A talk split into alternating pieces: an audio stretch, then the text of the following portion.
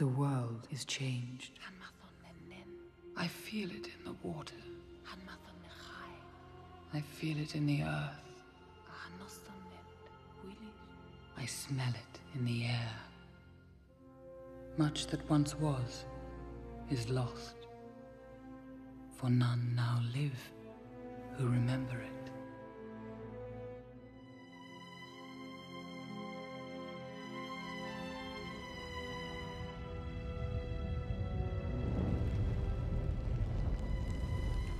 Began with the forging of the Great Rings.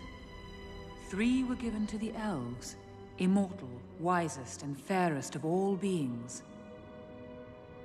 Seven to the Dwarf Lords, great miners and craftsmen of the mountain halls.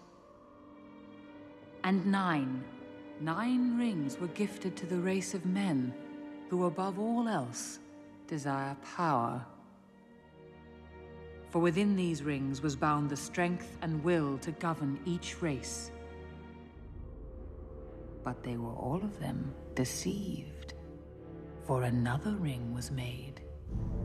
In the land of Mordor, in the fires of Mount Doom, the Dark Lord Sauron forged in secret a master ring to control all others. And into this ring he poured his cruelty, his malice, and his will to dominate all life. One ring to rule them all.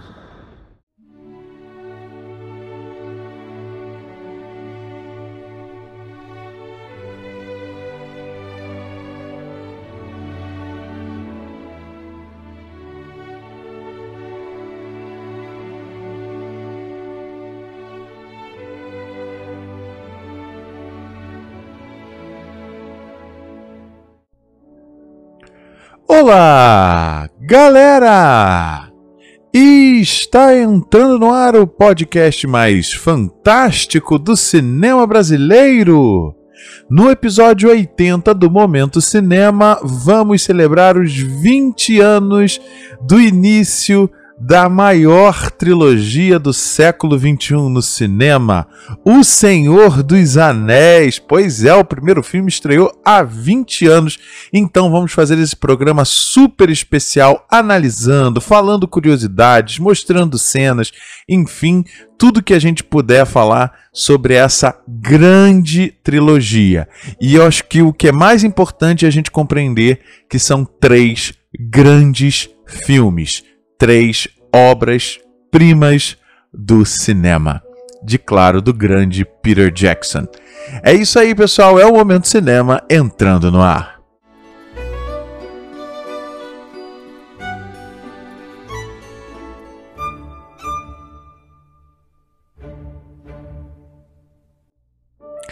Olá pessoal, sou eu, Fábio Guimarães, esse é o Momento Cinema, sejam muito bem-vindos. Você que está vendo pela primeira vez, o Momento Cinema é uma grande revista em formato de podcast em que a gente fala do melhor da sétima arte, da temporada de premiações, dos filmes que estão sendo lançados e de tantas outras análises de filmes antigos, de filmes novos, de como os filmes influenciaram outros, é, como os filmes trazem metáforas sobre a nossa realidade, enfim, é para a gente debater e eu faço com muito amor, que é para curtir o cinema.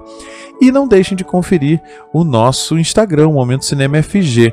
Eu estou usando o Instagram bastante para cobrir a temporada de premiações. Eu vou deixar o podcast mesmo para análise dos filmes.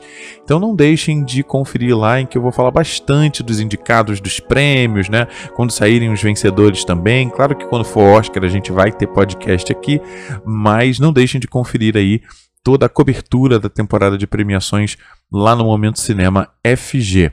Ah, e claro que é para você deixar os seus comentários para que a gente possa debater o melhor do cinema.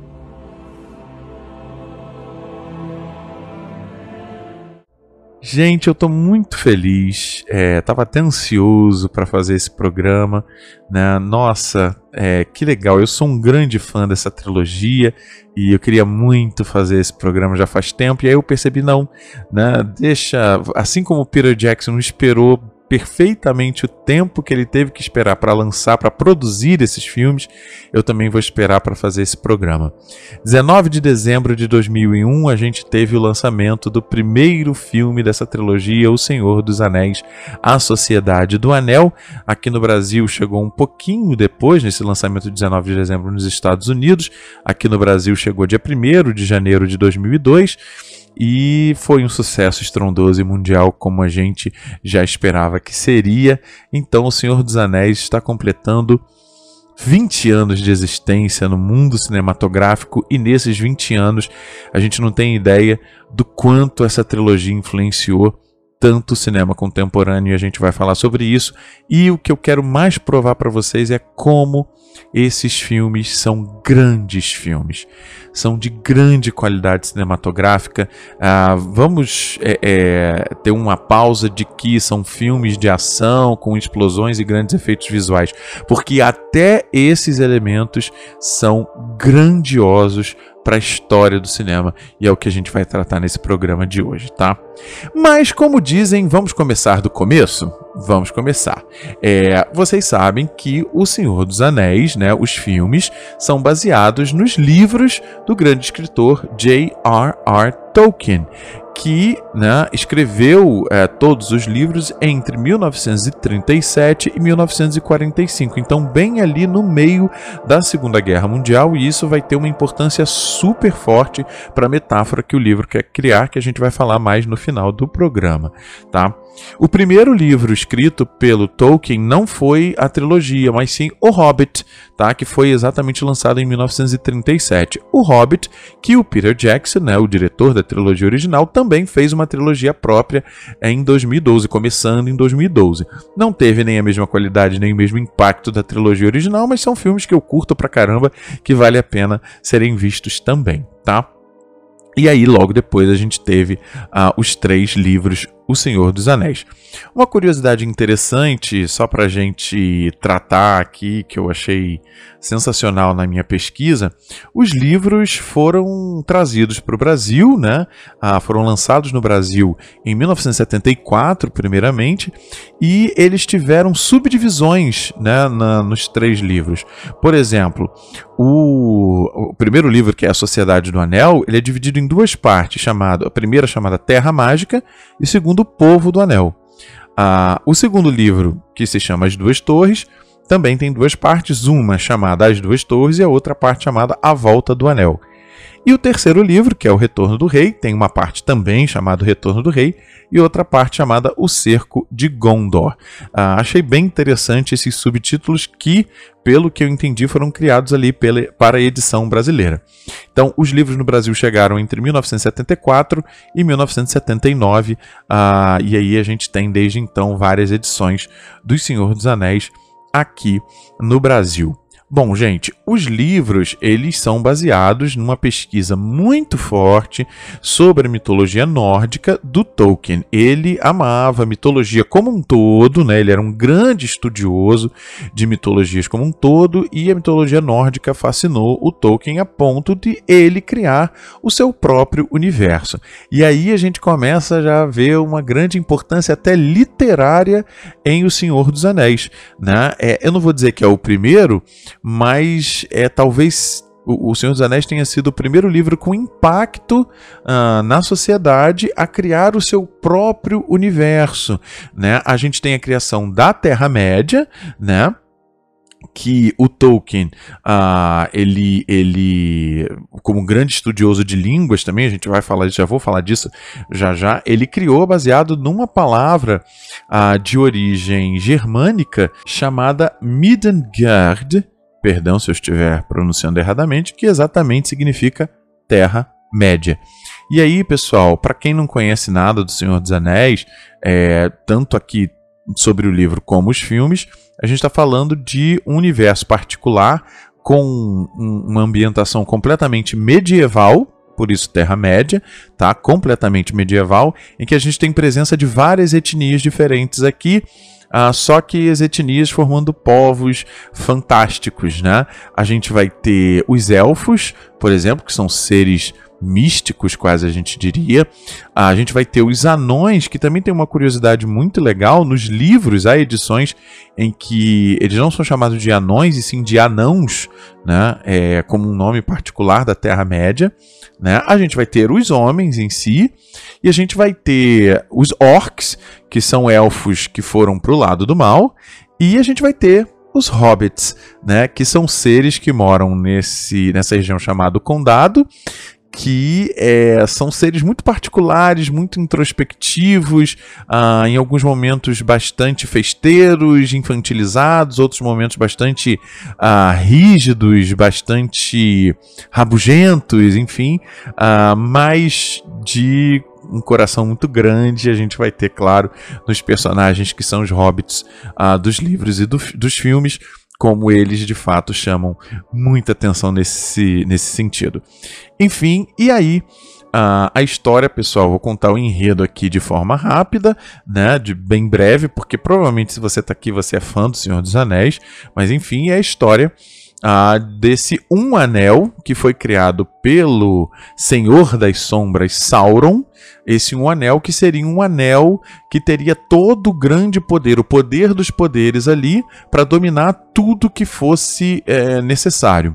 Né? Então ele cria assim, um anel, isso porque ah, anéis foram distribuídos às outras etnias e ele criou esse um anel, que é o anel mais poderoso de todos, por isso aí o Senhor dos Anéis, claro que com uma metáfora também depois para o Frodo aí uma outra história.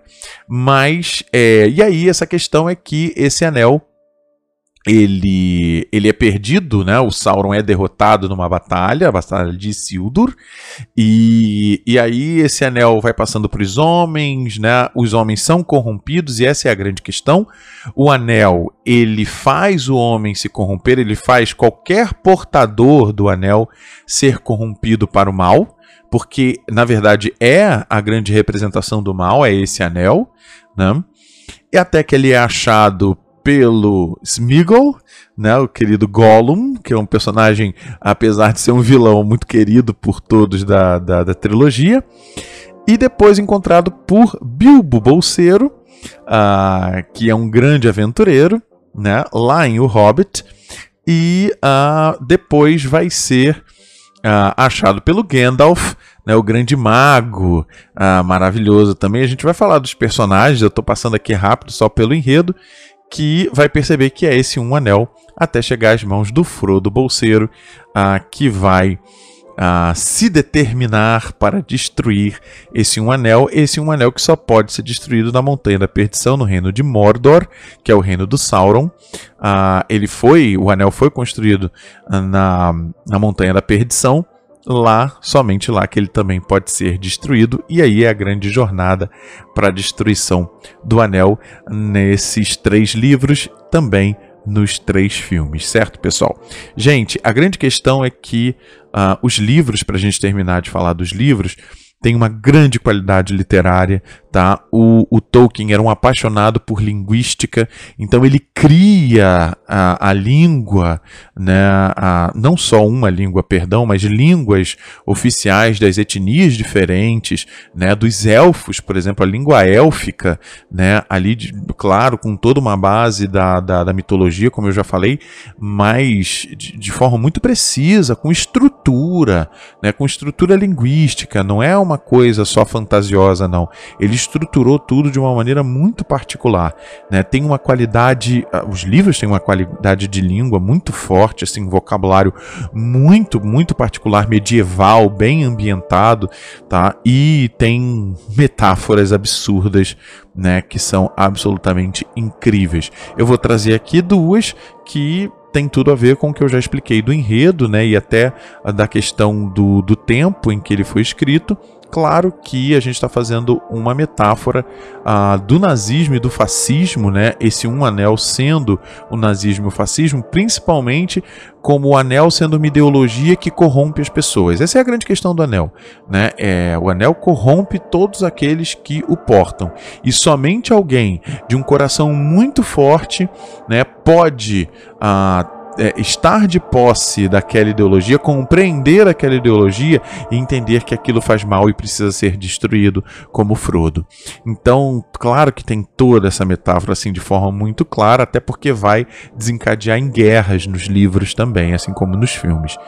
E claro que também tem uma metáfora bíblica aqui bem forte, esse um anel sendo realmente o demônio, né? E ah, os seres de luz, né? Como os hobbits, por exemplo, como Frodo, sendo a pessoa, o ser humano do dia a dia, né? Que sabe que o mal vai fazer parte da sua existência, mas que tem força suficiente para combater e para vencer esse mal, né? Tem essa questão do homem que precisa vencer a tentação tentação né, dos, do, do mal, a tentação dos desejos, das vontades humanas, para que ele possa de fato se manter uma boa pessoa. Enfim, só duas metáforas simples para vocês verem quão grandioso é, é, de fato o Tolkien, né? E quão grandiosa é a obra dele, tá, pessoal? Vale a pena a vocês lerem também os livros porque são obras absolutamente incríveis, certo? Muito bem, pessoal. Vamos então agora uh, antes até de falar dos filmes, falar que essa trilogia né, não foi a, a, a primeira adaptação uh, das obras do Tolkien uh, para o cinema como um todo e até mesmo para a TV. A gente teve, por exemplo, ah, o desenho animado, né, que ficou bastante conhecido, O Senhor dos Anéis, de 1978, uma animação dirigida pelo Ralph Bakshi, ah, que muita gente gostou, muita gente não gostou, né? Tem é, visões dúbias aí sobre essa produção de animação. Eu achei legal, bem feita para época, a animação é muito bem feita para época, uh, mas é claro né, que não chega aos pés da qualidade dessa trilogia que a gente vai falar agora, até porque uma das críticas né, dos fãs é que os três livros estão ali condensados em 2 horas e 12 de filme, uh, e é muito pouco para desenvolver os personagens, para desenvolver tudo que a história precisa desenvolver tá? Então é, é bem nesse sentido aí que há as críticas sobre essa produção de 1978, essa animação. E também a gente teve um especial para TV, se eu não me engano, pessoal, uh, chamada uh, O Hobbit, uh, de 1993, dirigido pelo Timo Torica, que aí o pessoal não gostou mesmo, ficou uma coisa bem estranha, assim, uh, bastante grotesca até eu diria, né? O, o, se a gente não tiver uma produção de qualidade e planejamento, o Senhor dos Anéis pode ficar grotesco por toda a formulação dele, mas no sentido de é, é, ter uma leitura mal feita da obra, né? É uma obra uh, de fantasia, então se você não, não entender e colocar as coisas mais verossímeis possível possível, ah, aquilo pode ficar uma coisa bem estranha, né? E foi o que aconteceu com essa adaptação, então essa aqui é bem certa de que a maioria não gostou. E aí, claro, pessoal, que a gente tem a nossa trilogia, que é o que a gente está chegando aqui. O Peter Jackson, que é o roteirista, produtor, diretor, enfim, é o tudo dessa trilogia. Ele sempre foi fã dos livros, né? Ele sempre falou em entrevistas que as primeiras vezes que ele leu os livros, né? Ah, veja que mais de uma vez aqui ele sabia que um dia que ele tinha missão nessa humanidade, nessa história da humanidade cinematográfica de produzir esses filmes. E acho que uma das maiores qualidades, né, eu já mencionei aqui, é do Peter Jackson ter esperado. Ele esperou o tempo que ele teve que esperar para produzir esses filmes. O que eu quero dizer é, ele entendeu que a tecnologia cinematográfica precisava crescer, precisava se desenvolver para que a gente tivesse filmes bem feitos. Senão, poderia cair no grotesco, como eu falei há pouco, e ele não ia permitir isso, né? É, então ele sabia que ele precisava esperar o tempo certo. Quando ele viu, quando ele, ele compreendeu que a tecnologia tinha chegado num ponto mínimo né? Porque hoje a gente tem um avanço muito maior 20 anos depois, mas chegou a um ponto mínimo para que aquela história fosse verossímil, para que aquela história é, se transformasse naquilo que essa história merece ser, que é bem contada, bem metaforizada, para que o público pudesse de fato refleti-la, ele então as produziu. Né, e com muita coragem, né? E eu também tenho que reverenciar a New Line, que apostou no Peter Jackson para fazer esses três filmes, deu 190 milhões uh, ah, para o Peter Jackson fazer a trilogia e o cara foi lá e olha só o que esse homem fez com 190 milhões, né? É absolutamente brilhante. Eu já vou até passar para vocês, só para vocês terem uma ideia, a uh, 190 milhões que eu falei para fazer os filmes, né? Só a Sociedade do Anel, o primeiro filme, arrecadou 897 milhões de dólares. As Duas Torres, 947 milhões. E O Retorno do Rei, 1,146 bilhão de dólares. É isso, né? Tá bom? Tá bom? Tão trilhardários aí, né? A gente não precisa nem uh, dizer sobre isso. Mas, pessoal, é, vamos lá então analisar os filmes, né? Esse primeiro filme que está completando 20 anos e eu me lembro de ter assistido ao trailer e falei assim, nossa, será que vai acontecer mesmo? Será que a gente vai ter alguém produzindo uma trilogia? E aí eu fui pesquisar e saber que o filme tinha sido produzido de uma vez só, os três filmes, né, na verdade, tinham sido produzidos de uma vez só. Isso é tão difícil, era tão difícil fazer no cinema daquela época.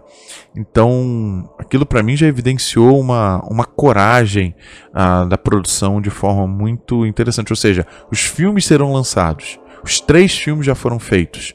Né? Não vou fazer pela metade. Então, isso era, era o elemento mais importante aqui e eu achei isso fantástico. Bom, no primeiro filme, como a gente sabe, é essa parte do enredo que eu contei, uh, até ser formada a Sociedade do Anel, uh, que é um conjunto de.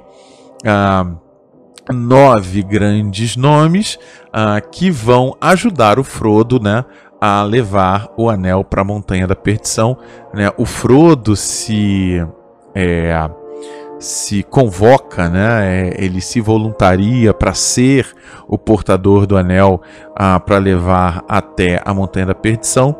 E aí ah, forma-se né, essa Sociedade do Anel. A Sociedade do Anel, que é formada, né, é, como eu falei, pelos nove, os nossos nove ah, maravilhosos da sociedade. Além do, do Hobbit Frodo, a gente tem o Sam, eu vou falar dos personagens depois, pessoal. O Sam é meu personagem favorito e eu sei que é o personagem favorito de vários, né? Grande Samwise Gamgee. A gente vai falar dele daqui a pouco. Além do Mary e do Pippin, que são melhores amigos ali, né? Os quatro melhores amigos ali do condado, os hobbits.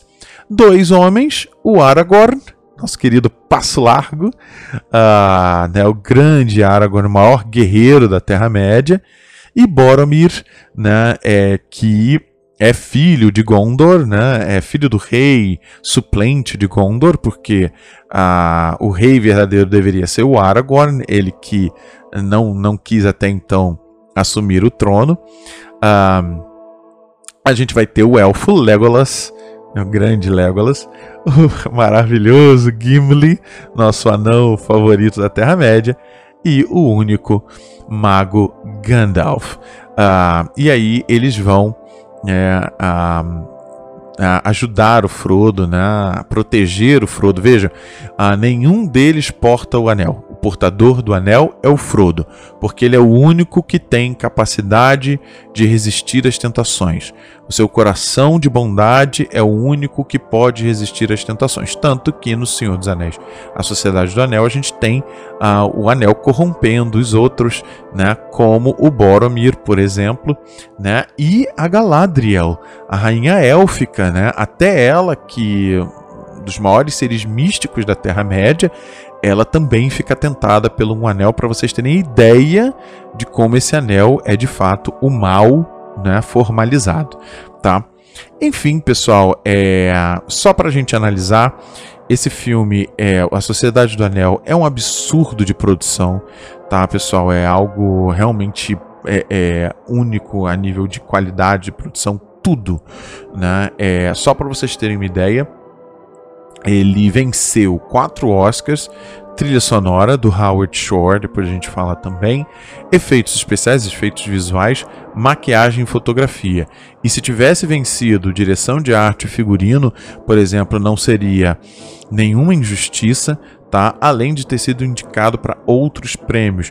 O, o primeiro Senhor dos Anéis foi indicado a 12 prêmios, né, como eu falei, venceu 4, e só para destacar, foi indicado a melhor filme, o Peter Jackson indicado a direção, assim como o roteiro também com a Philippa Boyden e a Fran Walsh, a sua esposa, né? Ah, e o Ian McKellen foi indicado a ator coadjuvante pelo Gandalf. Ah, muita gente torceu por ele, mas ele acabou não vencendo naquela ocasião. Bom, na verdade ele ainda não é vencedor do Oscar, né? O Ian McKellen. Enfim, um, é um filme grandioso. Primeiro, eu queria destacar isso. Eu falei dos prêmios porque eu queria destacar a estética do Senhor dos Anéis.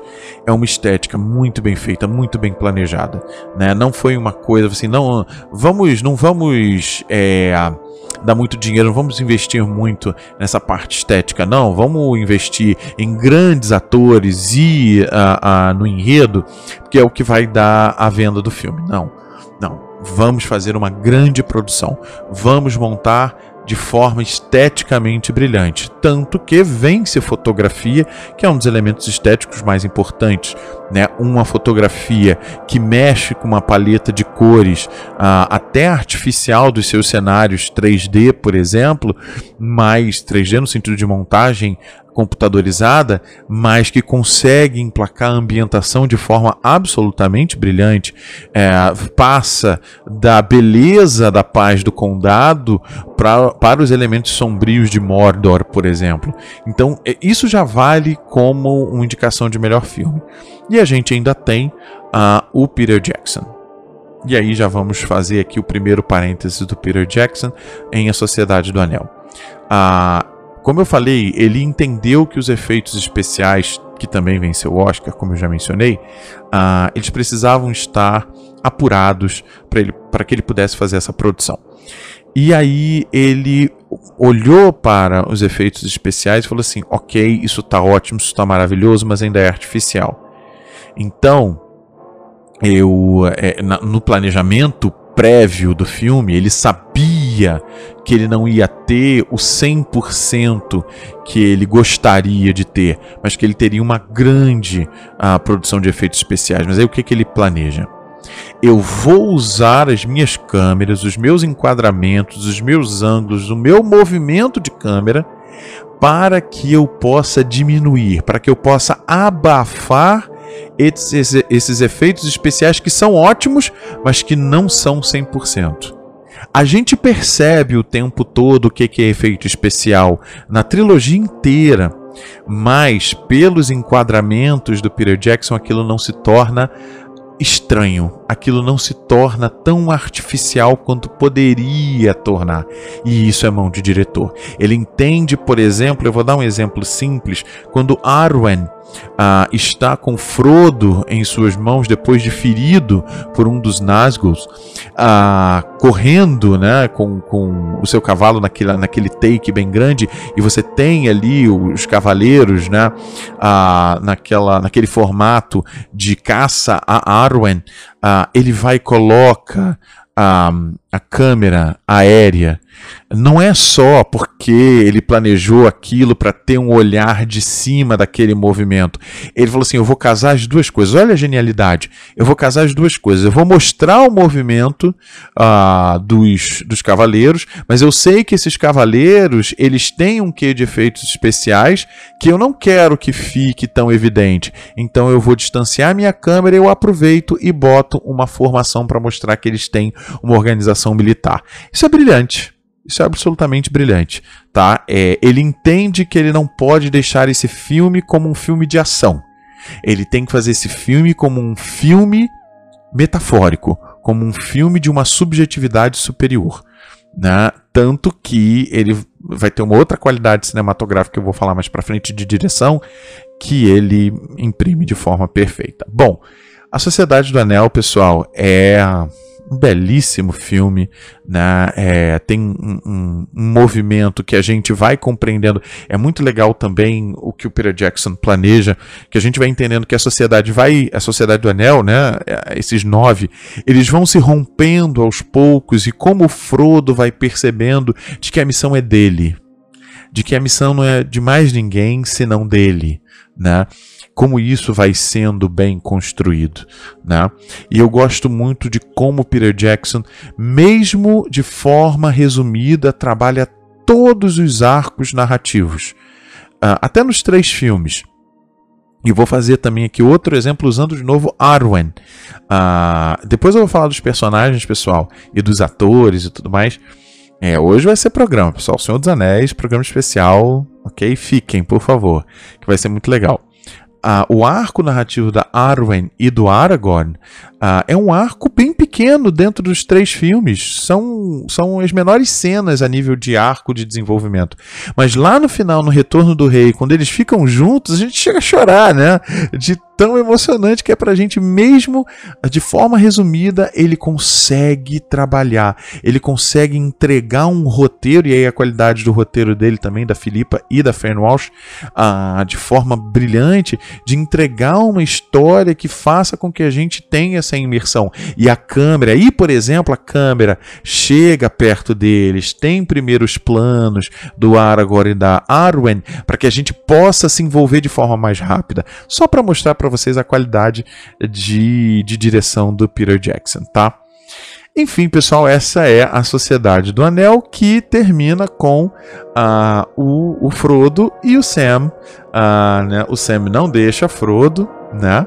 Uh, a gente vai falar disso depois ainda, pessoal, por favor, porque o Sam tem que parar para falar do Sam, né? E, e, e, aí eles vão para tentar chegar a Mordor, a Montanha da Perdição, e Gimli, Legolas e Aragorn tentando uh, salvar Merry e Pippin que foram aprisionados pelos orcs com a morte do Boromir, uh, que tem uma passagem muito bonita né, na sua morte. O Boromir que é tentado de forma perfeita pelo Anel, porque Gondor, a grande cidade da Terra-média, né, a maior cidade da Terra-média, está passando por maus bocados e ele quer ver a honra de Gondor novamente.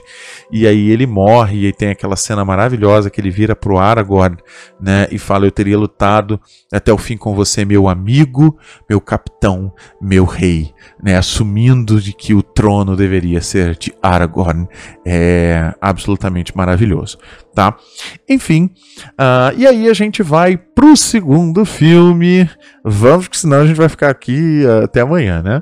O segundo filme, chamado Senhor dos Anéis, As Duas Torres, que estreou em 27 de dezembro de 2002 né? Exatamente esse filme é, do meio. E aí eu já quero começar com a qualidade do Peter Jackson, colocando que uh, o filme do meio é sempre aquele filme de uma trilogia, aquele filme que as pessoas vão né, se cansar logo, vão, ah, tá bom, tá embromando mas não nas mãos do Peter Jackson e não na qualidade de história do Tolkien. Uh, a gente tem inserção de novos personagens, a gente tem inserção de uma nova ambientação que é Rohan, que é a segunda maior cidade da Terra-média. A gente vai ser inserido nessa cidade porque a Saruman, né, o grande mago branco, assistente do mal de Sauron, uh, tem o planejamento de invadir Rohan para dominar logo a segunda maior cidade, para que já haja o primeiro domínio do retorno de Sauron, né? E a gente vai ter as cenas de batalha aqui absurdas, eu já vou falar delas, né? E no arco do Frodo e do Sam, a gente tem a inserção do Smeagol, né, do Gollum. Ah, e aí a gente começa a entender um pouco da história desse personagem que vai ser absolutamente fundamental ah, para toda a trilogia. Né? É, o Smeagol né, é um hobbit que foi completamente possuído pelo anel, né? Uh, ele, ele toma o anel para si, ele, ele se torna um monstro, né? um ser completamente monstruoso, uh, porque ele está completamente possuído pelos poderes do mal do anel, né? ele se corrompe de forma total e absoluta, tá?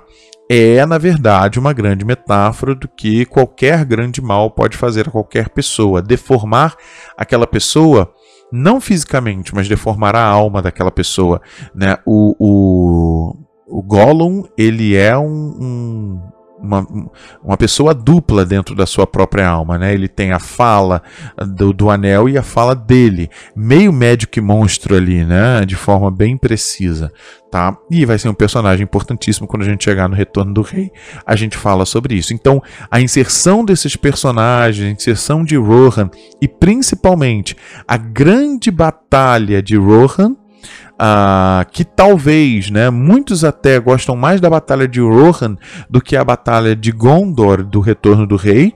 Uh, é, é, interessante em si. A, a, batalha de Rohan é bem medieval, né? E aí a gente tem pela primeira vez, porque na Sociedade do Anel a gente não teve isso, uma guerra ali sendo filmada, né? Algo épico sendo montado. E você vê mais uma vez que a artificialidade ali, então, o que tem de efeitos especiais é uma coisa absurda. O Peter Jackson também escolhe muito bem muitos takes distantes para quando a artificialidade está muito forte, mas ele não deixa de captar os seus personagens principais em primeiros planos para que eles possam aparecer a gente ter um envolvimento com eles. Então isso é bem, bem interessante ali dentro do, das duas torres, tá, pessoal? Só uma curiosidade, eu vou falar de curiosidades dos três filmes depois, mas eu achei uma curiosidade muito interessante. O filme saiu em 2002, né? Uh, e o filme se chama As Duas Torres. Uh, e muita gente pediu para trocar o título é, muita gente da produção pediu para trocar o título porque iria remeter às Torres Gêmeas, né, ah, que ah, foram abatidas no ano anterior. Mas o Peter Jackson falou assim: não, gente, ah, eu não vou fazer isso porque eu tenho que manter o respeito por esses livros, respeito aos fãs desses livros, e eu tenho certeza que todo mundo vai ter maturidade para entender. E né, houve, né? Não houve.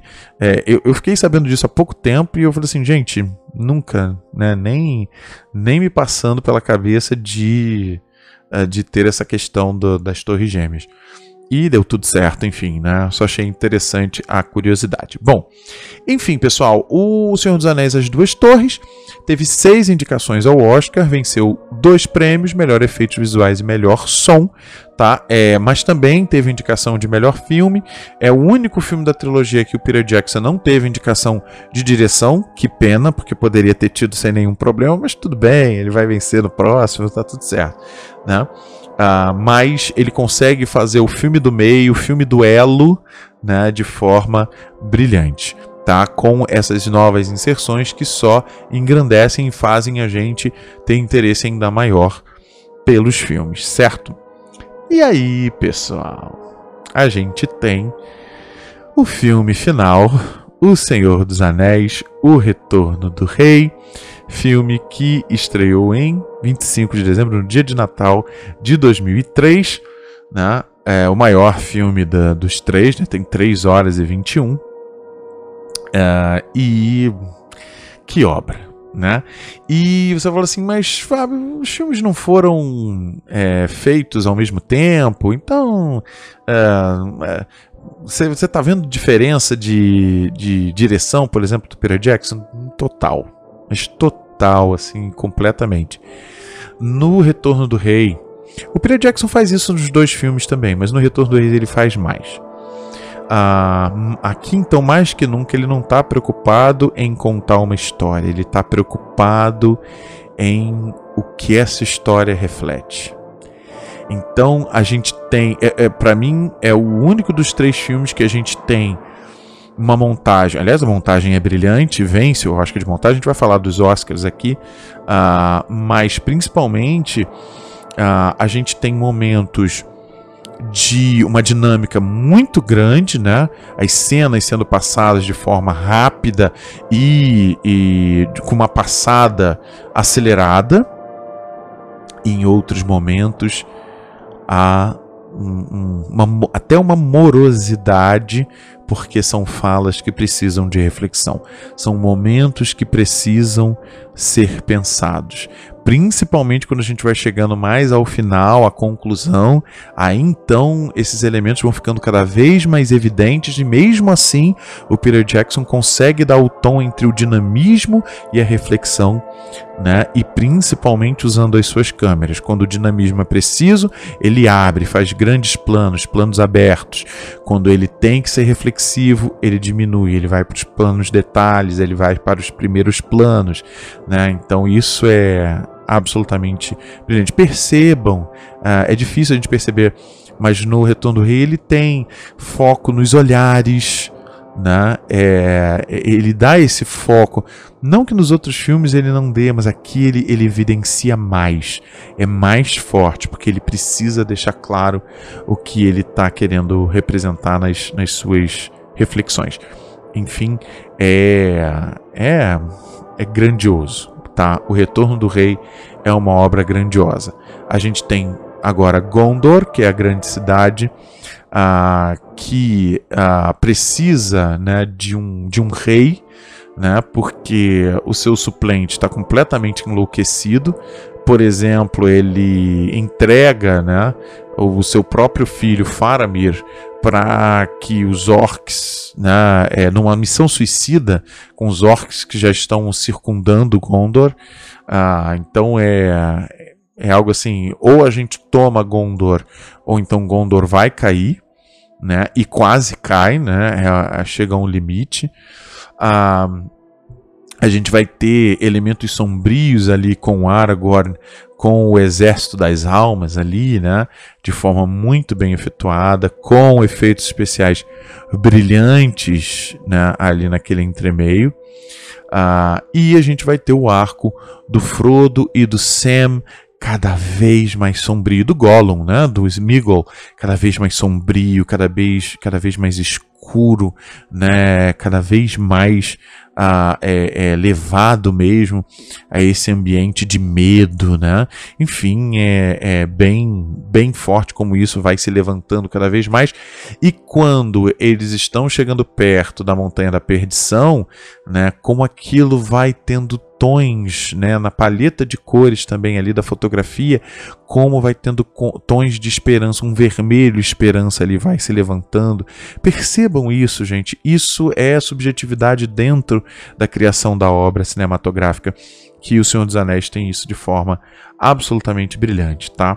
Bom, pessoal, é a gente sabe como a trilogia termina, né? É, o Frodo a, na, no limiar da Montanha da Perdição, ele é também possuído pelo anel, ele até o último segundo ele consegue resistir e o anel entra com força na mente dele e aí né, ele fala o anel é meu.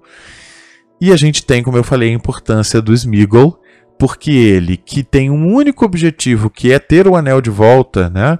Ah, o Frodo, e até em muitos momentos sente pena dele, e, e até pelo seu grande coração bondoso, e o Sam sempre falou assim: não, esse cara é estranho. Esse Smeagol aí não dá para confiar nele, não. E não dava mesmo. Ele era o grande vilão, ele estava planejando tudo a, a, todo tempo, apesar de ser uma vítima do mal. Ah, mas enfim, o Smeagol é extremamente importante porque ele vai e arranca o dedo do, do Frodo em que está o anel, e se não fosse isso, Frodo não teria despertado daquele mal e percebido que ele tinha que jogar o anel de fato, né, combater ali o, o Smeagol e uh, atirar o anel uh, na grande lava da Montanha da Perdição. O anel é destruído, né? E aí uh, a gente tem a restauração de toda essa questão. A gente vai ter o Aragorn se tornando o rei de Gondor. A gente vai ter o grande final feliz, né? É, em O Retorno do Rei. E aí é outra evidência de direção que eu quero colocar. Aqueles finais, né? Aquela série de finais que o Peter Jackson faz uh, é absolutamente brilhante. E olha, eu uh, vou dizer para vocês que logo depois que o anel é destruído, que tem aquela cena só com o Sam e o Frodo, e o Frodo fala: "Estou feliz de estar aqui com você, Samwise Gamgee, aqui no fim de todas as coisas". Quando ele fala isso, eu falo assim: "Termina o filme". Nossa, termina o filme porque termina a trilogia ali, porque foi perfeito fim. Se eles vão morrer ou não, é, né, pra gente ali já deu. O sofrimento deles já deu. A gente está três anos sofrendo com esses homens. E que final perfeito, mas não. Mas a gente estava na mão de Peter Jackson. E aí ele vai e tem outros finais grandiosos, né, que são absolutamente maravilhosos, tá?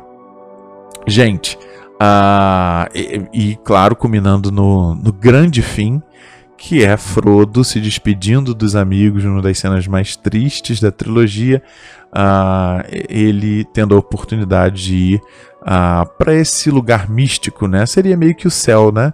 Uh, essa terra dos elfos maior, né? Para que ele tenha vida eterna, né? Assim podemos dizer.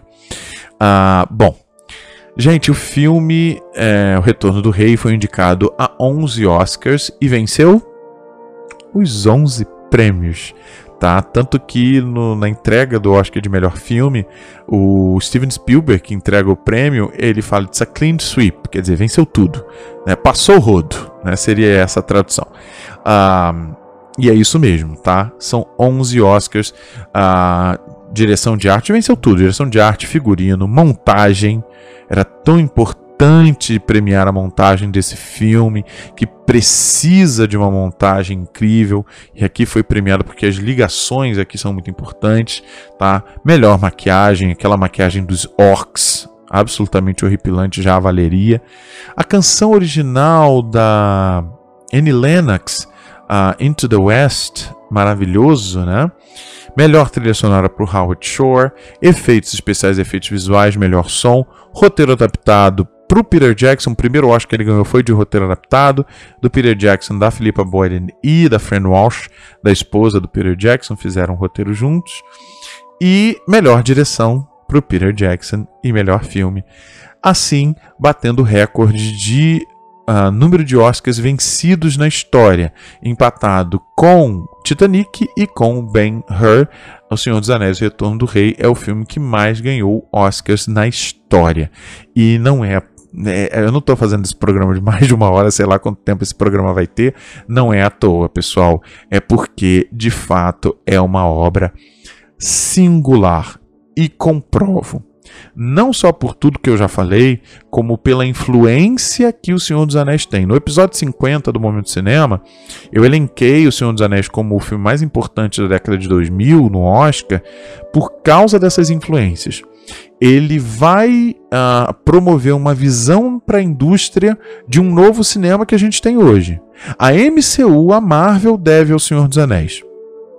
Porque uh, ele, uh, eles vão olhar e falar assim: olha, tá na hora. A gente tem efeitos especiais que a, a gente consegue fazer direitinho sem passar artificialidade. E principalmente esse linkar da trilogia, a gente pode fazer. Tanto, gente, que o último filme é de 2003, o Homem de Ferro, o primeiro filme que vai dar abertura para o universo da MCU, é de 2008, é da mesma década.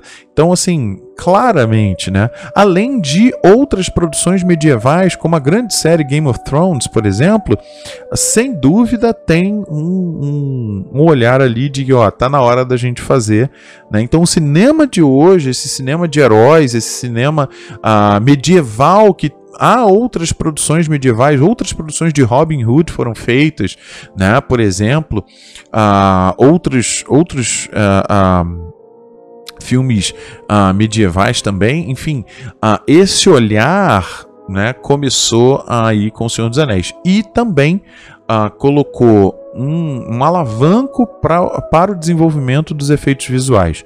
Né? Hoje a gente tem esse super CGI que é incrível, né?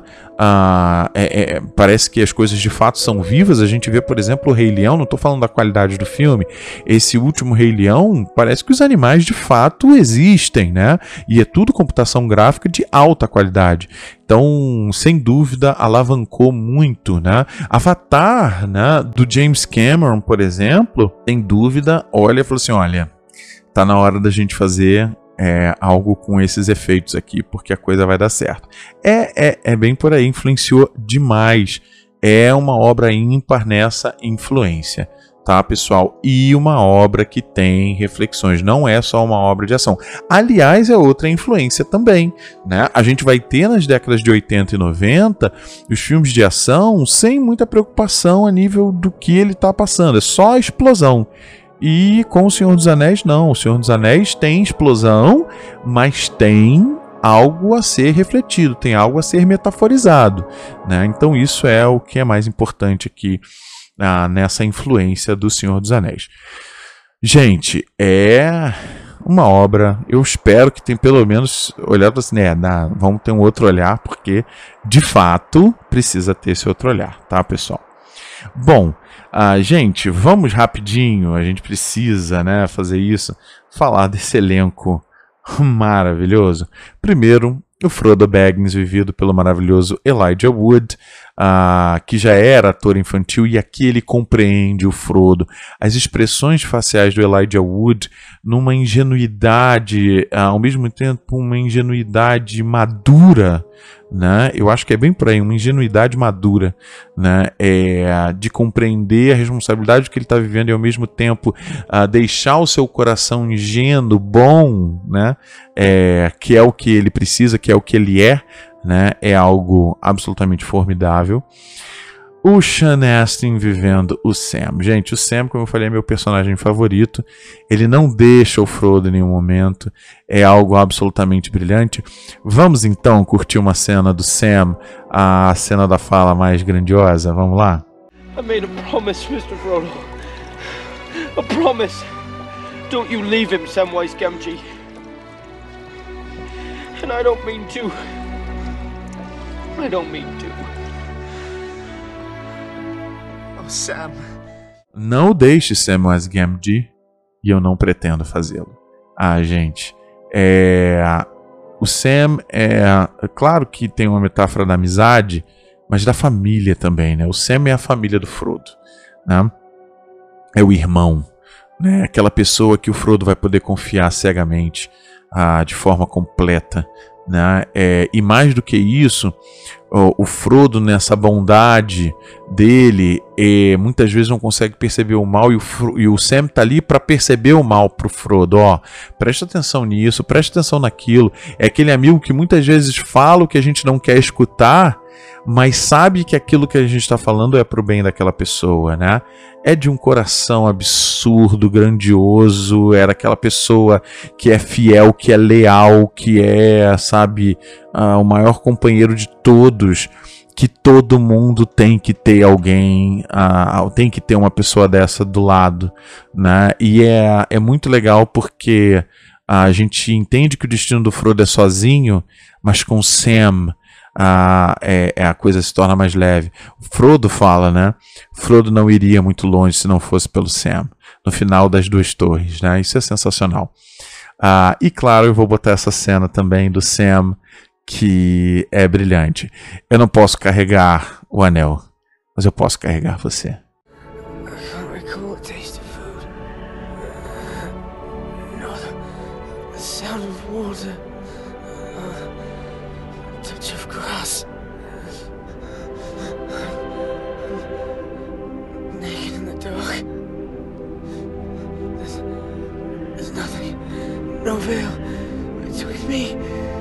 The of fire.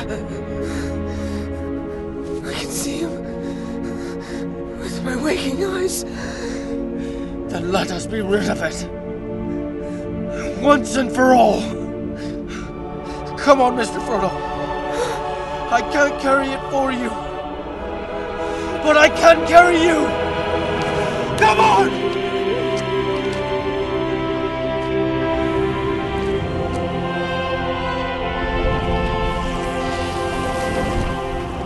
Maravilhoso, né, gente? Único, único. Nosso querido Gandalf, vivido pelo maravilhoso Ian McKellen, como eu falei, indicado ao Oscar de ator coadjuvante pelo primeiro filme, pela Sociedade do Anel, uh, ali no primeiro filme Gandalf Cinzento, que né, tem essa cena que eu vou colocar para vocês agora, né, que é uma cena já icônica, uh, quando eles estão uh, nas minas ali dos anões, vem uh, Balrog, né, um demônio antigo, e era o que Gandalf temia, né, ele ter que combater a Balrog, e aí ele fala, você aqui não vai passar, mas aí ele cai na, na, na no golpe de Balrog, e Run, you fools!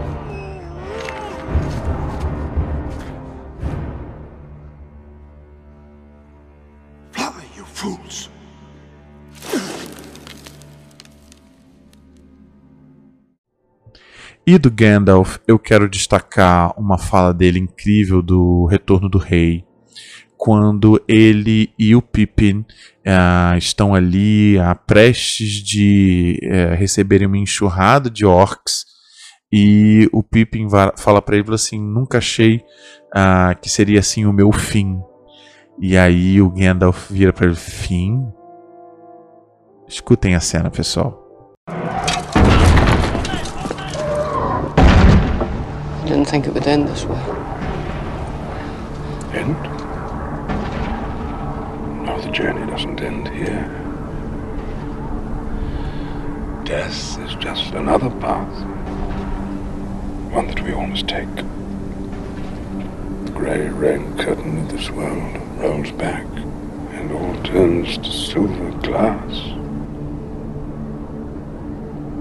And then you see it. Gandalf. See what? White shores. And beyond. A far green country under a swift sunrise.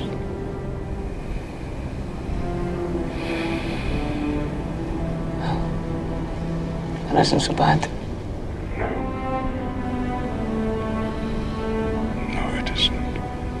Como é linda a fé, né? A fé é a fala aqui, né? A fé de que há algo maior depois disso tudo que a gente vive.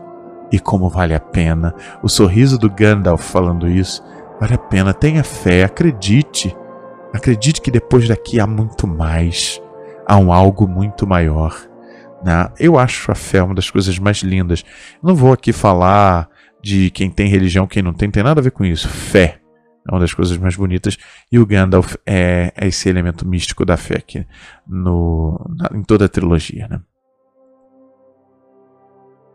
O Aragorn, vivido pelo maravilhoso Viggo Mortensen. E pessoal, vocês sabem de uma coisa? Não ia ser o Viggo Mortensen. O, o escolhido para ser Aragorn foi o ator Stuart Townsend. Ele não fez muitos filmes assim chamativos, mas se vocês procurarem por ele, vocês vão ver algumas produções. Ele foi casado com a Charlize Theron, não sei nem se ele ainda é casado com a Charlize Theron, peço desculpas. Uh, mas enfim, ele tá lá quando a Charlize Theron vence o Oscar, ele que tá lá do lado dele, dela mas ele abandonou a produção por divergências criativas, como eles sempre colocam, e aí contrataram o Viggo Mortensen. Obrigado, universo, porque eu não consigo ver nenhuma outra pessoa fazendo Aragorn senão Viggo Mortensen. Né? Não consigo, não consigo pensar nisso. E para mim, olha, o Aragorn é o grande guerreiro, é o guerreiro leal, é o guerreiro da honra, é o guerreiro medieval, né?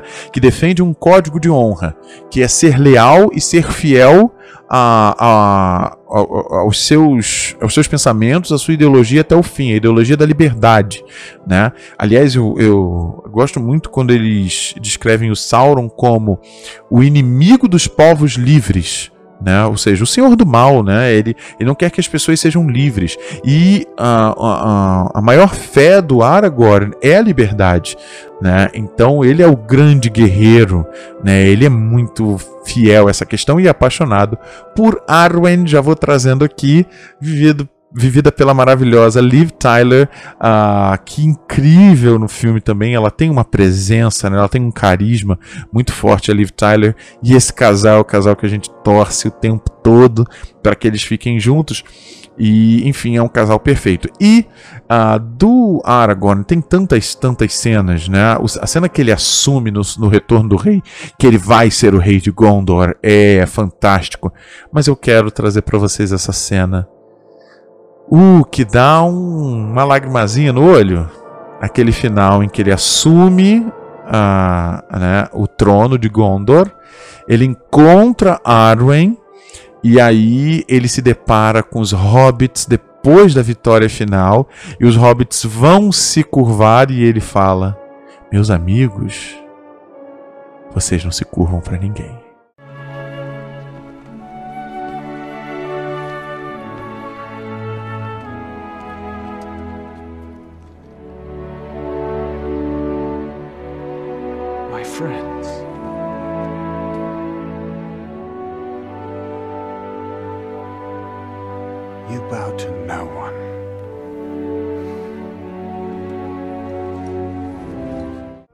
Gente, isso é absolutamente brilhante, perfeito, né?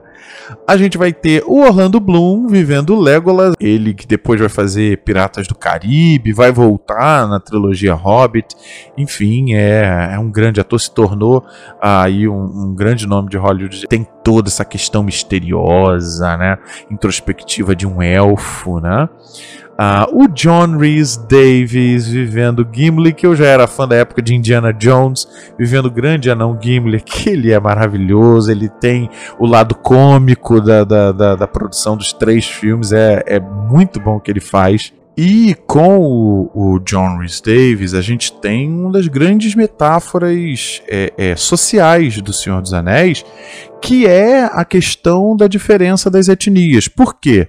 Os elfos e os anões não se dão, não se batem em nenhum momento, né? E aí, gente, no transpassar dos três filmes, né, em que Gimli e Legolas vivem juntos a Sociedade do Anel e todos os atropelos que eles vão ultrapassando pouco a pouco, eles vão percebendo né, que se eles quebrarem a barreira do preconceito e unirem as suas forças, né, nada vai importar que um é mais baixo, outro é mais místico, que outro tem magia e outro tem poder, isso vai cair por terra frente a vencer os problemas do mundo. Gente, por favor, olhem só a grande lição social de O Senhor dos Anéis. Vamos aprender, pessoal. Vamos quebrar as barreiras do preconceito e se a gente junto puder é, é, unir o que a gente tem de bom frente às ações negativas da sociedade, quem sabe a gente não tem ah, uma realidade muito melhor. Ah, enfim, é incrível. E tem aquela cena maravilhosa que eles estão na batalha final e o Gimli fala, provocando, né? Nunca pensei que eu ia morrer ao lado de um elfo. E aí Legolas vira. Então, o que você acha de morrer ao lado de um amigo? E aí o Gimli vira e fala, ai, né? Do tipo, é isso, é do lado de um amigo. Ah, ó, tô, tô até arrepiado aqui, pessoal. É absolutamente incrível, né? Absolutamente incrível. Pessoal, a gente vai ter o Mary, vivido pelo Dominic Monaghan, o Pippin, vivido pelo Billy Boyd, um, a gente vai ter a Kate Blanchett vivendo Galadriel, a rainha élfica, com toda a sua elementação mística.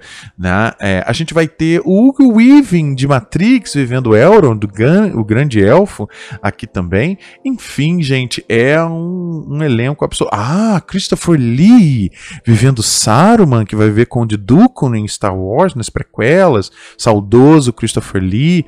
Ian Holm vivendo Bilbo Bolseiro, que, por curiosidade, dublou Frodo Bolseiro bolseiro na versão para rádio de Senhor dos Anéis. Enfim, é um elenco absolutamente incrível, grandioso, ah, com tudo que tem direito. Tá? Pessoal, ah, pra gente ir terminando, eu sei que o programa tá enorme, mas enfim, era o Senhor dos Anéis, não tinha como. Algumas curiosidades bem interessantes, acho que vai ser uma parte que vocês vão gostar bastante, tá? Algumas curiosidades do Senhor dos Anéis. Por exemplo, o Tolkien morreu e deixou na sua, no seu testamento o seguinte: quem quiser adaptar para o cinema pode, menos a Disney. A Disney não pode. Ele botou Disney não quero. Não sei qual era a picuinha com o Disney, né? Não sei se ele não queria que se transformasse num desenho animado, acabou se transformando nessa versão de 78. Mas ele falou: Disney não, tá? E a, a, a Disney teve interesse, mas não respeitou, ou não, sei lá como foi a briga jurídica sobre isso. Enfim, uh, olha, vários atores Uh, famosíssimos foram cotados, mas como eu falei, o Peter Jackson aplicou esse dinheiro na produção e pegou atores até menos conhecidos, né, que depois se tornaram famosos pelo filme. Mas Sean Connery foi pensado para ser Gandalf, por exemplo, Uma Thurman para ser Arwen, Ethan Hawke, Daniel Day-Lewis, Anthony Hopkins também pensado para ser Gandalf, Kate Winslet, né? enfim, grandes atores aí que poderiam ter feito parte né, do Senhor dos Anéis. Vocês sabem que, como eu já mencionei no programa, os filmes foram gravados uh, de uma vez só, né, em sequência de setembro de 1999 a março de 2001. Então, na verdade, quase que três anos, né? Dois anos, né? Num total, dois anos e pouco, num total. É, dois anos, né? Vamos botar assim dois anos que fica mais fechadinho. Ah, pega três anos em geral, mas num total de dois anos.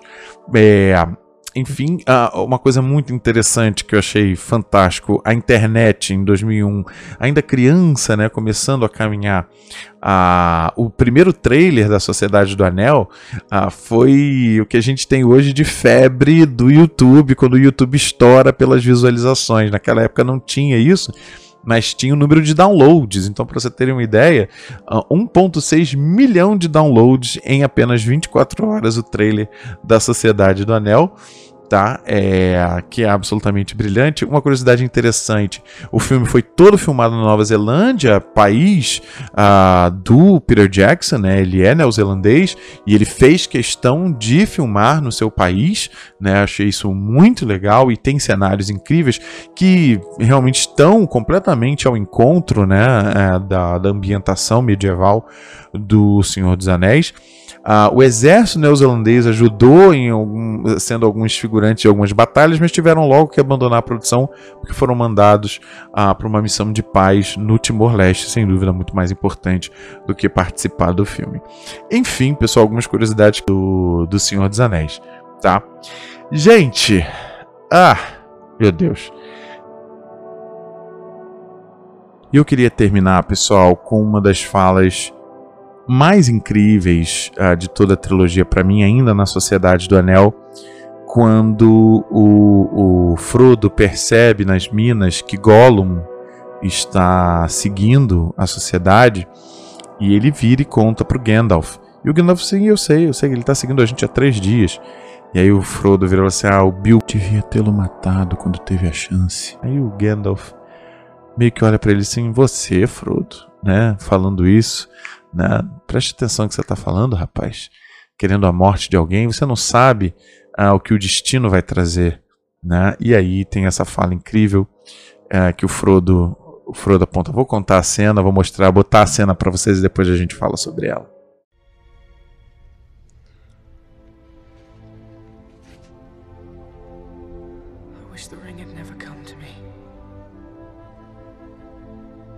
wish none of this had happened. So do all who live to see such times, but that is All we have to decide is what to do with the time that is given to us. There are other forces at work in this world, Frodo, besides the will of evil. Bilbo was meant to find the ring, in which case you also were meant to have it. And that is an encouraging thought. Né? Frodo diz: Eu queria que o anel nunca tivesse chegado a mim. E aí o, o, o Gandalf fala: ah, Não é sobre essa questão né? não é sobre o mal que se aproxima, mas com o tempo. Não é sobre a vida e sobre a morte, é sobre o tempo que é dado a nós. Gente, ah, para mim, um dos maiores ganhos do Senhor dos Anéis é essa lição. O um anel, o mal, as maldades, os elementos negativos, eles são inevitáveis. Mas o que fazer com eles? O que fazer com o tempo que é dado à nossa vida? Ou seja, a gente está gastando nosso tempo se entregando a esse mal? Se aborrecendo com esse mal? Se entregando à raiva? Ou será que a gente tem que ter um outro olhar sobre a vida e aproveitar o tempo que é dado a nós com as coisas mais incríveis que a gente pode ter nessa vida, como o sentimento maior do amor, por exemplo? Olhe o que o Senhor dos Anéis pode estar provocando no seu pensamento agora. Você está dedicando o tempo que é dado a você com raiva, com rancor, com tanta perda de tempo que a gente tem hoje no nosso, nos nossos dias? Você está aproveitando esse tempo com amor e com as pessoas que você ama? Queridos, eu sou Fábio Guimarães. Obrigado por terem ficado até aqui. Viva o Senhor dos Anéis. E a gente se vê no cinema.